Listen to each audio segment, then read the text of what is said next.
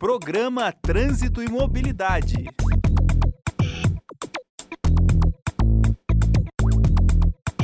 Olá, boa tarde a todos e todas. Mais uma vez estamos aí online com os nossos colegas, nossos amigos, nossos alunos do curso de Gestão do Trânsito e Mobilidade Urbana e você, senhor, senhora, que nos acolhe em, em sua casa, em seu rádio do automóvel, enfim, na sua, nesse momento de internet. É, muito obrigado por estarem conosco. Hoje nós temos aí mais um, um momento de, de um bate-papo né, sobre é, é, trânsito, que é a nossa grande temática.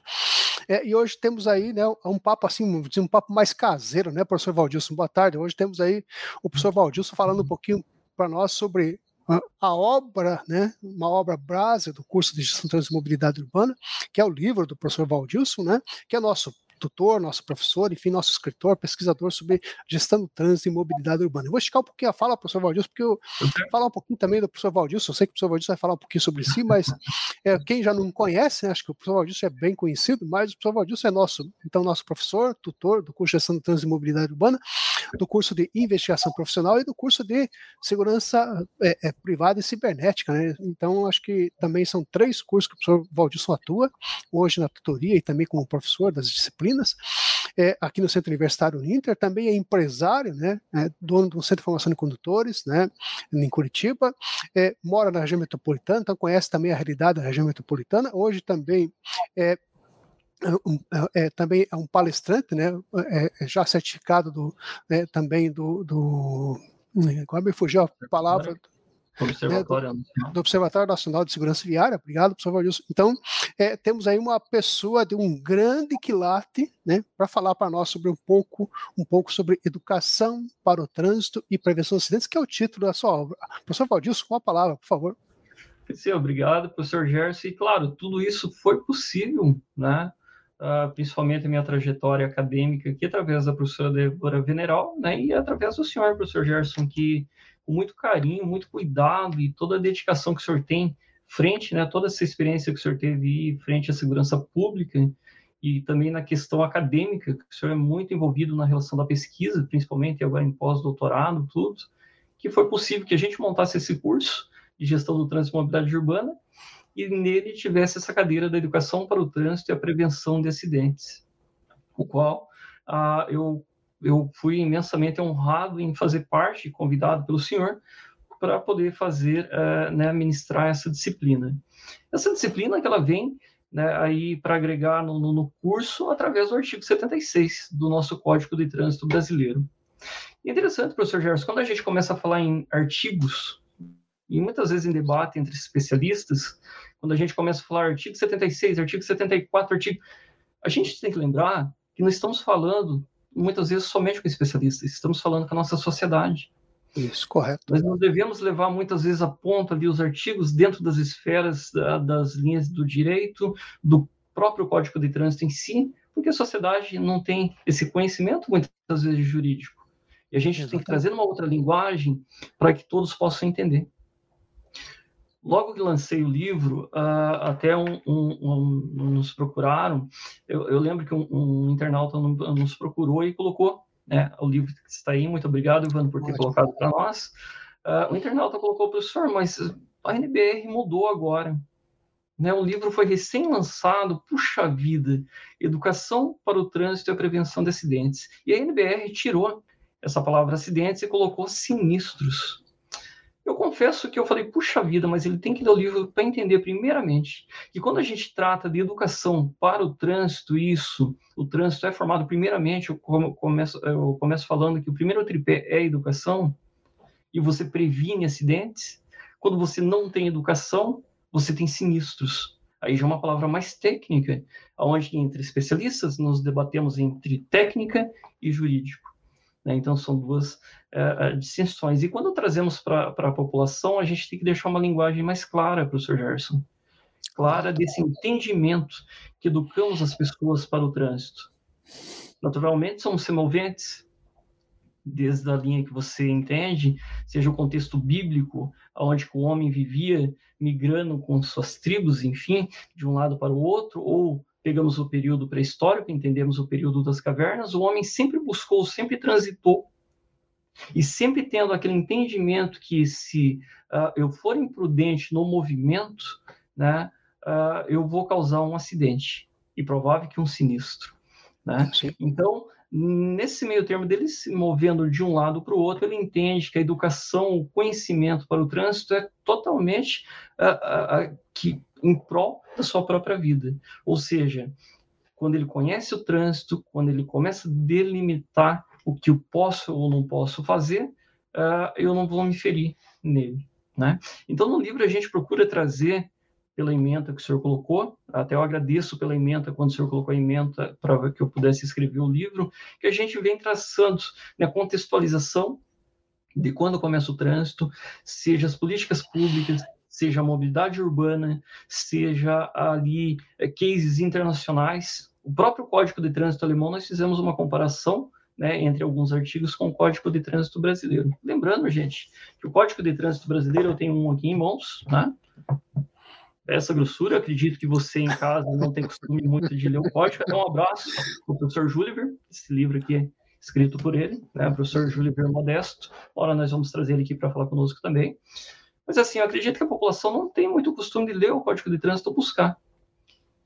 E esse entendimento de educação para o trânsito presente no artigo 76, ele fala, professor Gersi, muitas, eh, eh, muitos profissionais da área do direito acabam desconhecendo e nos procurando para tentar entender como que eu coloco a educação para o trânsito nos anos iniciais, no ensino fundamental, no médio, no superior, né? e como que eu consigo Sim. trabalhar, e por que, que não se trabalha a educação para o trânsito na forma de prevenir acidentes.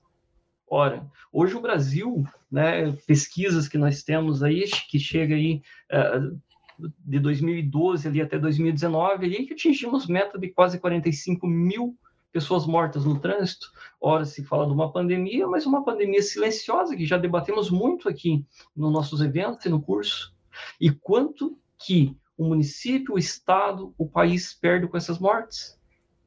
Né? O quanto, é, é, é, qual é o custo do atendimento é, de uma vítima de acidente de trânsito? Professor, no acidente é sinistro. Calma, que eu já vou chegar nessa parte.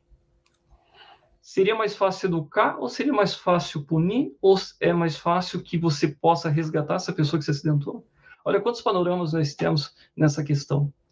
Então, antes da gente é, é, ter todo esse procedimento, vamos voltar para a educação. Vamos voltar, e, e você nosso aluno né, do Gestão Trânsito e Mobilidade Urbana, que está nos assistindo nesse momento, né, deve ter esse foco né, da educação. Você que está trabalhando com engenharia de tráfego, ou com a psicologia no trânsito, né, ou projetos, lembre-se bem, sempre a gente tem que voltar nesse contexto da educação. Você não projeta alguma coisa para você mesmo. Você não vai projetar uma via somente para você. Você vai projetar para as pessoas. Só que as pessoas têm que ter entendimento da, daquilo que você colocou na pista. Não tem como você é, é, é, punir alguém. O professor Gerson, que trabalhou, né, tem uma vasta experiência aí na segurança pública, não tem como você punir alguém se ela não tem um conhecimento sobre aquilo. Não tem como a gente é, é, é, prender, ou enfim, é, se a pessoa não tem um conhecimento sobre as leis, ou ela não tem um conhecimento sobre aquele dispositivo que foi instalado no trânsito. Então, o livro ele vem falando, o livro e a disciplina instituída no, no, no curso, né? Ele vem falando sobre isso, sobre como que a gente pode educar, em que formas os espaços, né, fora das escolas, né, onde nós podemos aí trazer né, questões para que um, tenhamos aí um trânsito melhor comparado a países de primeiro mundo. Se eles conseguiram, por que nós não conseguiríamos? Né? Mas cabe nós, vocês alunos que estão nos assistindo nesse momento, né? nós enquanto centro universitário, pensando em que gestores estamos formando, né, para que tenhamos aí um trânsito seguro. E quantos bilhões não são investidos atualmente no trânsito? Né? E o prejuízo que nós temos também. Hoje se fala muito, né, professor Gerson, principalmente aqui no Paraná, das, das rodovias que estamos pedagiando, que estamos colocando mais tecnologias nela, é uma meta aí de 30 anos, foi chancelada, enfim, é, não vou entrar nessa questão aqui, até vamos trazer o pessoal aqui, professor Gerson, aí no, nos próximos encontros, para falar sobre isso, né, é, mas a mesma rodovia de antes não é a mesma de hoje. Hoje nós temos aí carros cada vez mais velozes, né, pessoas pensando em rodovias, e aqui no Paraná sairá exemplos de rodovias que é, perdoam, né, como, como, a gente fala no Observatório Nacional, né, é, rodovias que perdoam, porque as rodovias não matam, gente. As pessoas se matam na rodovia. Aqui um exemplo, lançamos aqui, uh, ontem tivemos uma reunião no Observatório Nacional de Segurança Viária, professor Gerson, e saiu um estudo, até eu vou pedir para o Evandro colocar aqui o linkzinho, do cenário da mortalidade de motociclistas no Brasil, tá? Isso é gratuito, vocês podem entrar lá para ver os estudos, feito pelo professor Tiago, da, da Universidade Federal aqui do Paraná, ele que trabalha na linha de segurança viária, né? Uh, se vocês quiserem saber mais a fundo, cliquem ali, procurem no, no site do Observatório, está todo o material para que vocês possam estar analisando. Até certo tempo, o professor Gerson entendia-se que mais pedestres sofriam acidentes de trânsito nas vias. Hoje não, hoje está aí os motociclistas. Sim. Uma triste realidade que estamos apontando. E esses fatos atribuímos ao quê? Né? Uh, o, a pandemia, onde que, uh, essa categoria cresceu, o aumento do número de motos, né? Podemos atribuir a facilidade do preço dos combustíveis, a facilidade de se adquirir uma, uma, uma motocicleta, ou alguns estados que a gente consegue verificar ali os estados onde que mais tem números de acidentes de trânsito. Não vou falar aqui, eu vou querer que vocês vejam esse estudo, né, para que o nosso convidado, o professor Tiago, né, venha explanar melhor sobre isso aqui conosco, né? Já já estou trocando algumas ideias com ele para que ele possa estar aqui conosco. Mas o que nos chama a atenção, professor Gerson, é que alguns, alguns estados do Brasil deixou de se optar pelo modal ali de, de tração animal, né? Ou seja, pararam de andar a cavalo, de carroça, de charrete, enfim, pelos seus modais, e para se utilizar-se uh, da motocicleta. Só que com isso, utilizando a motocicleta sem a devida educação para o trânsito, sem esse entendimento de que eu preciso tirar a CNH para que eu possa pilotar com segurança.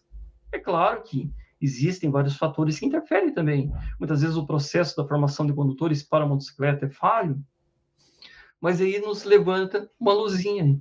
Mas e qual é o procedimento que nós temos hoje para categorizar, né, para municipalizar essa profissão.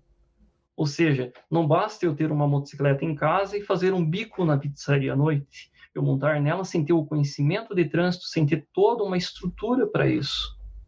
Não briguem comigo, pessoal, mas estamos pensando nessa questão. Eu não quero ver você que está nos assistindo nesse momento com uma motocicleta caída aí, uh, e né, as equipes de resgate, tudo, e, e vários fatores atribuídos a isso. Então, quando nós pensamos em planejamento, pensamos em gestão do trânsito e em educação para o trânsito, está tudo atrelado.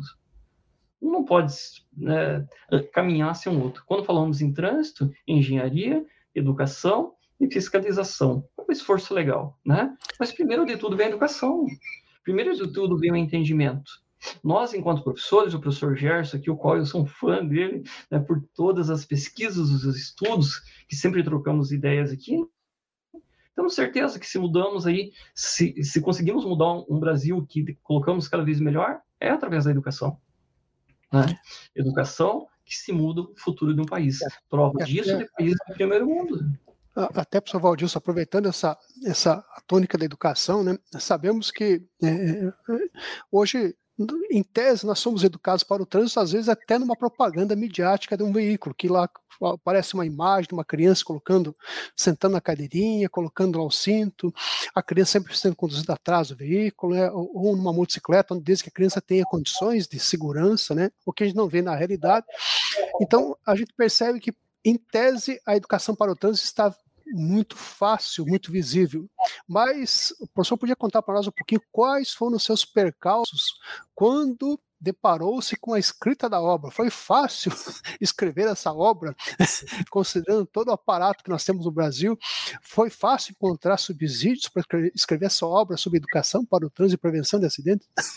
Olha, professor Gerson, antes, me, me, me permita, antes de, de, de, responder a sua pergunta, queria mandar um abraço aqui para o pessoal do Paulo de Cascavel, professora Ótimo. Cecília, né, que esteve aqui conosco já também, está nos assistindo lá. Só mais um pouquinho, Fabi Daneski, também o Washington Loyola, que está conosco aqui também, né, e todos os demais aqui, professor Gerson.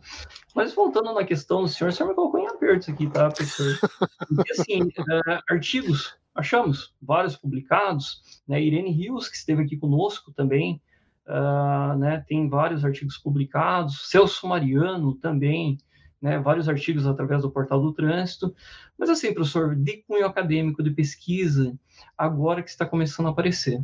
Porque até, até certo tempo, se existia o artigo 70, se existia, não, me perdoe, existe o artigo 76, mas quem que são as pessoas que levantam essa bandeira?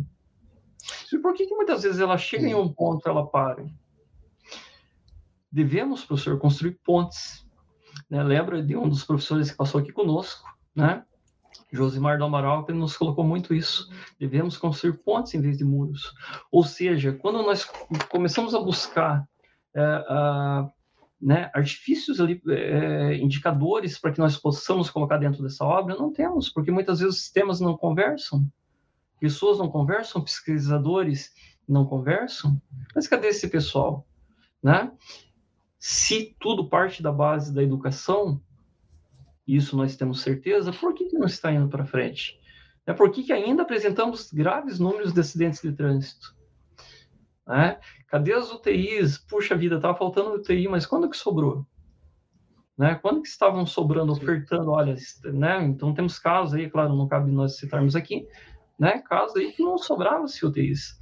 Né? Mas esses números, por que, que a gente não consegue chegar ali ao número né, é, é, o, o número exato, né, aonde que está a falha, embora, embora, né, dados ontem na nossa reunião, é, que sim, estamos conseguindo diminuir, até foi apresentado no Maio Amarelo, que estamos conseguindo diminuir esses números. Através do quê? De campanhas como o Maio Amarelo, Semana Nacional do Trânsito, né? Mas quando a gente começa, professor Gerson, buscar esses dados para colocar dentro da obra, é difícil. É difícil a gente tabular medir esses indicadores, né? Porque muitas vezes aquela vítima, e pasmem, aquela vítima uh, que morreu em, uh, em trânsito para o hospital, ela não foi contabilizada como morte. Se ela morreu uma, uh, uma semana depois, um mês depois, ela não é vítima de acidente de trânsito, né? Então ela não contabiliza, contabiliza como outra categoria de morte, mas não como trânsito. Ou seja, esses números sempre podem ser maiores. Né?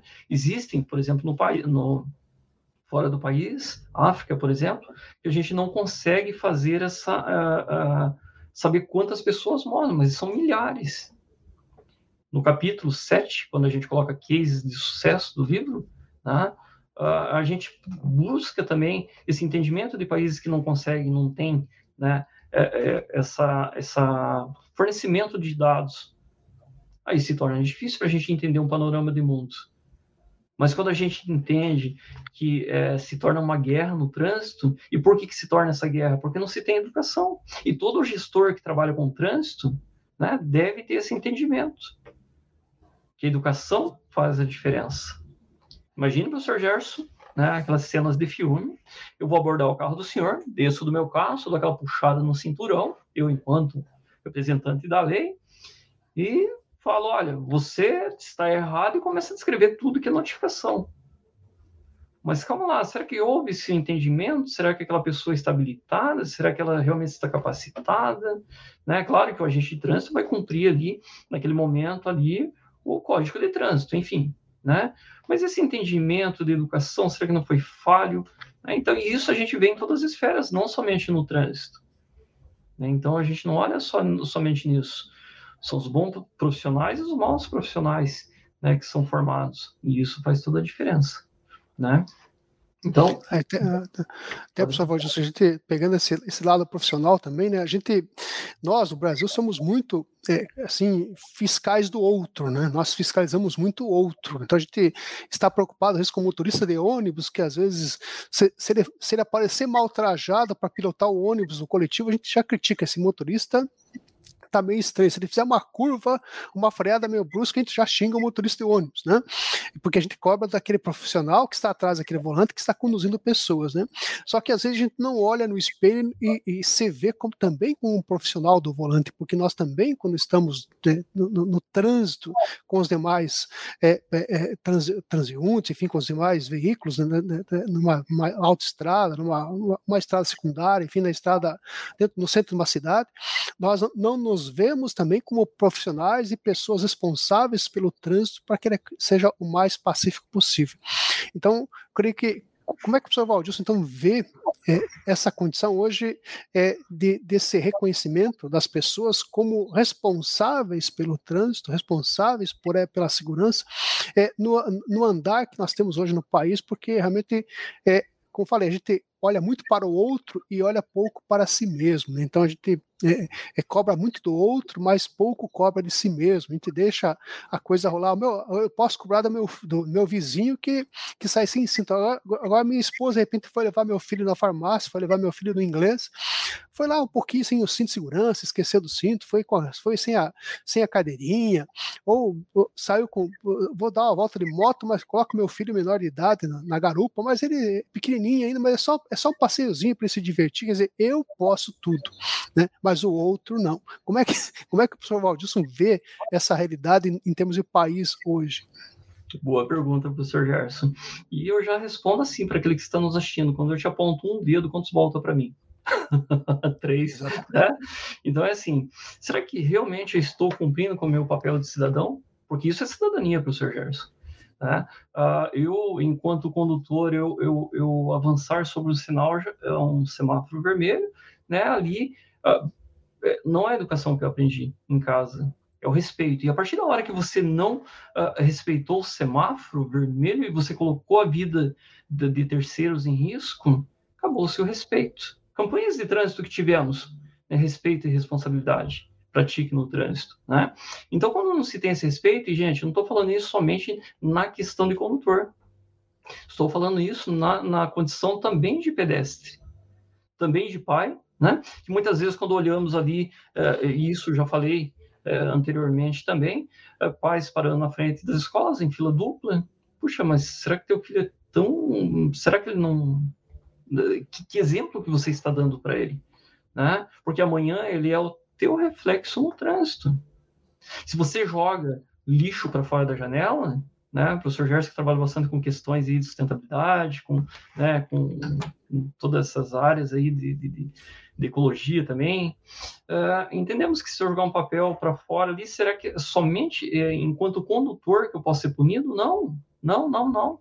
Enquanto é, é cidadão também, porque depois vem as enchentes, é fácil da gente cobrar de administração pública que não limpou os córregos, só que eu dando esse péssimo exemplo e para as nossas crianças.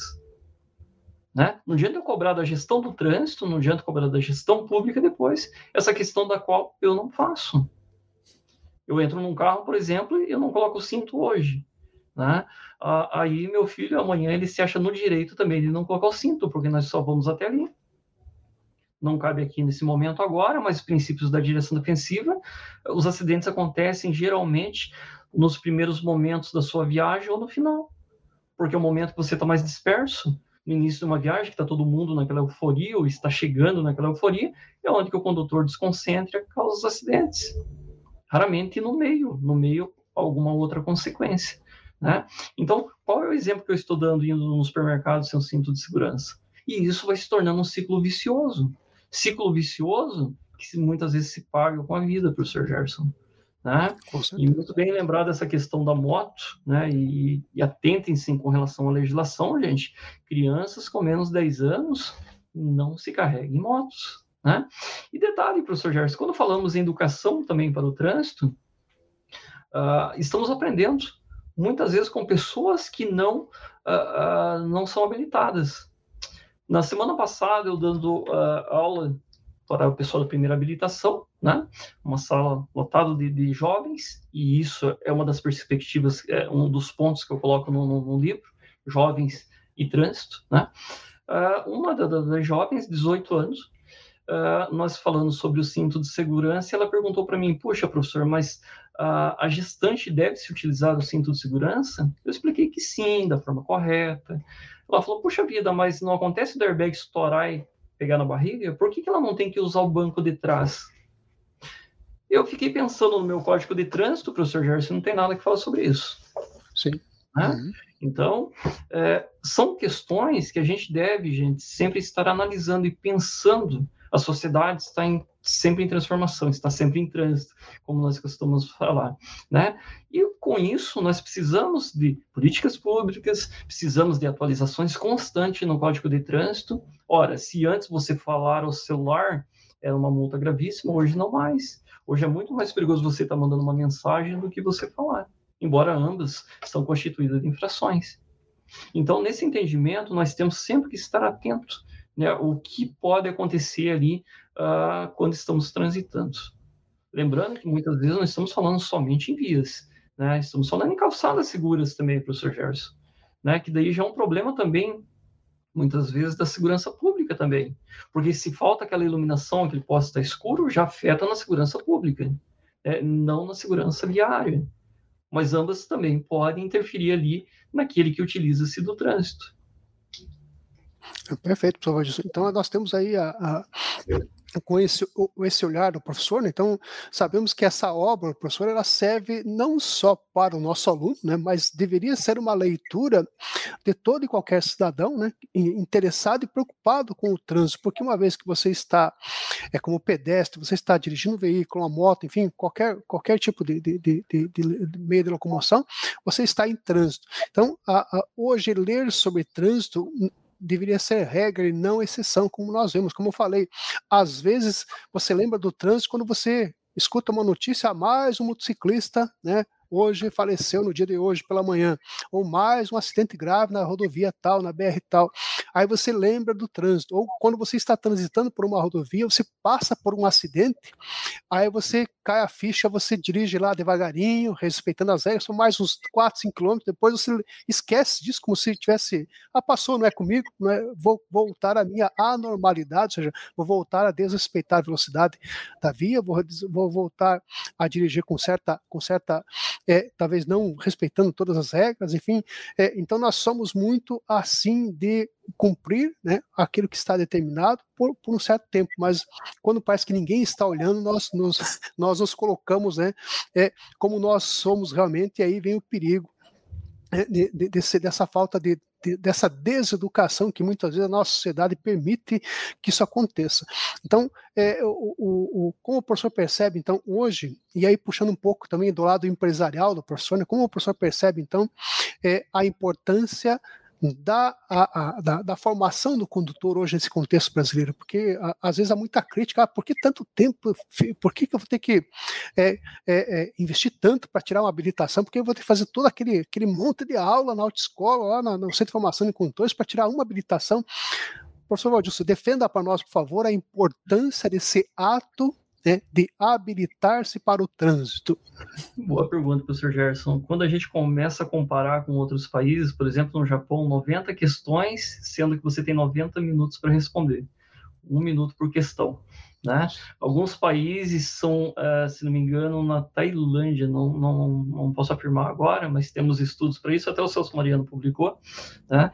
Uh, você tem que decorar duas mil questões para responder 100 sabe? É, tem, tem países como Suécia que tem uma carga horária mínima ou quilometragem mínima para que você possa se especializar. Não que o processo de, de formação de condutores no Brasil seja ruim, mas temos sempre que estar melhorando. A tecnologia embarcada nos carros hoje são outras. Devemos pensar de forma diferente, né? Até no, nos próximos encontros trazer o pessoal né, da, daqui do Detran do Paraná para falar um pouquinho sobre essa formação de condutores né, a questão dos exames, a questão psicológica frente aos exames, né? Mas hoje, em específica no Brasil, professor Gerson, quando nós olhamos ali uh, os acidentes de trânsito causados por condutores, em sua maioria não é de quem está com a permissão, não é daquele que tirou recém a habilitação. Sim.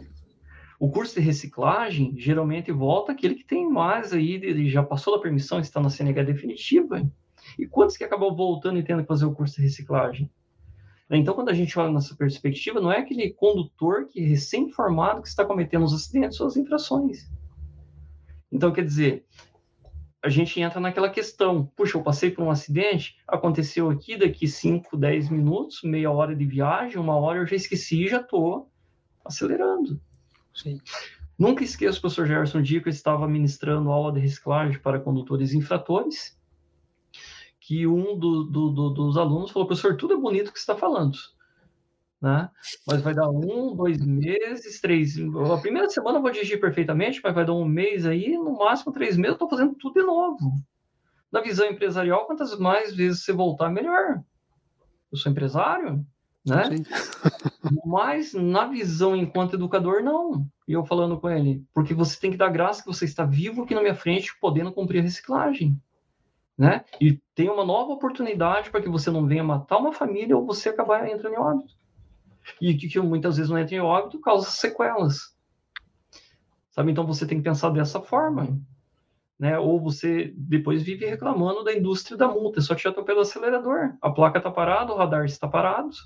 Né? Então, assim, respeita as leis. Mas será que você tem educação para respeitar as leis? Foi isso que você aprendeu com seu pai, sua mãe aprendeu na sua casa?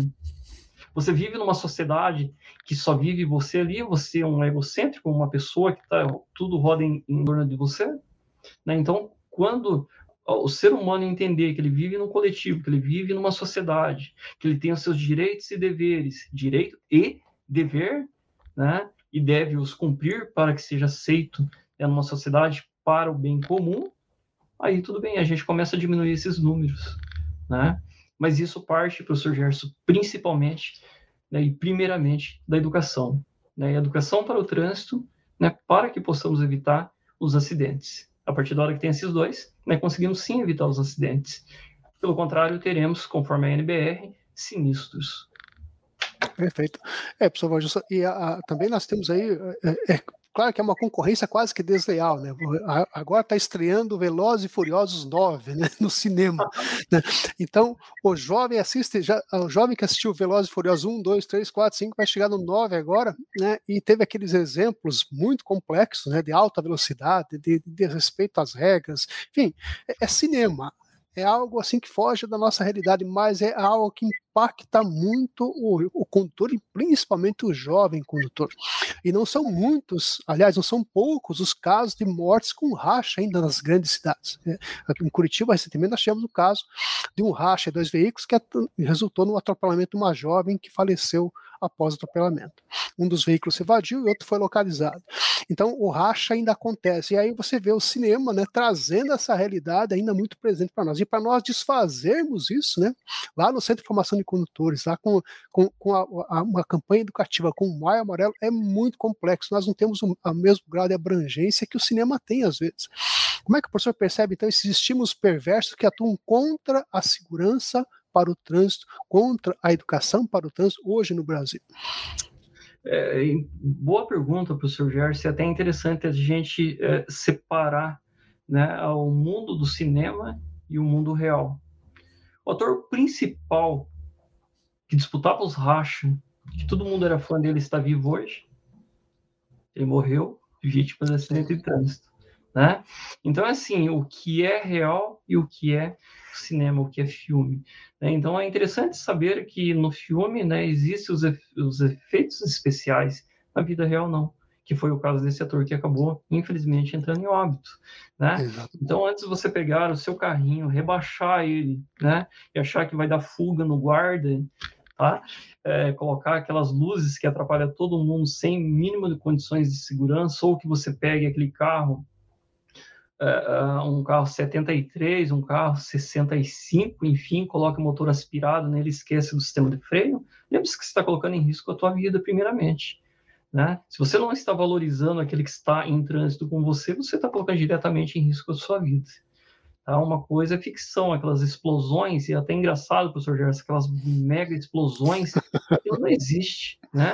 O que pode existir é que exploda lá, sei lá, um, um cilindro de gás talvez, né? E isso é raro, raro acontecer, né? Mas aquelas mega explosões, aquilo não existe. Sim, o carro ele começa a entrar em chamas. Até vamos trazer, né? Algum do pessoal do, do corpo de bombeiros aqui para falar sobre isso também. Sim. Major Lino, talvez, né, de Proteção e Defesa Civil, que ele tem uma experiência nisso, mas para falar um pouquinho aí que aquelas megas explosões de casa existem, sim, princípios de incêndio que né, a, a tendência é aumentar.